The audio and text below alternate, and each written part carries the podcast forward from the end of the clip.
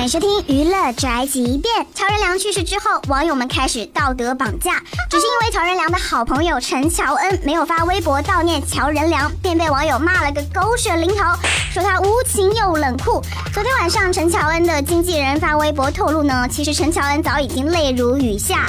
乔任梁是陈乔恩赴内地演艺圈发展之后第一位认识的好朋友。有消息传出，陈乔恩从早上醒来得知噩耗之后，就没有说过一句话，一直哭到连妆都上不了，心痛到无法呼吸。现在的网络暴力也是够了，什么时候伤不伤心的标准是有没有发微博？人家真的伤心难过，为什么非得让你看见？你是咋想的？啊，在与乔任梁合作过的女演员赵丽颖的某条微博底下，甚至有“乔任梁死了，赵丽颖你为什么不去死”这种恶毒的热门评论。哈，我的天哪！这些键盘侠们到底想把这些明星逼成什么样？是不是想他们每一个人都得抑郁症呢？我想打死你个龟孙儿！这就是本台记者饭盒发来报道，以上言论不代表本台立场。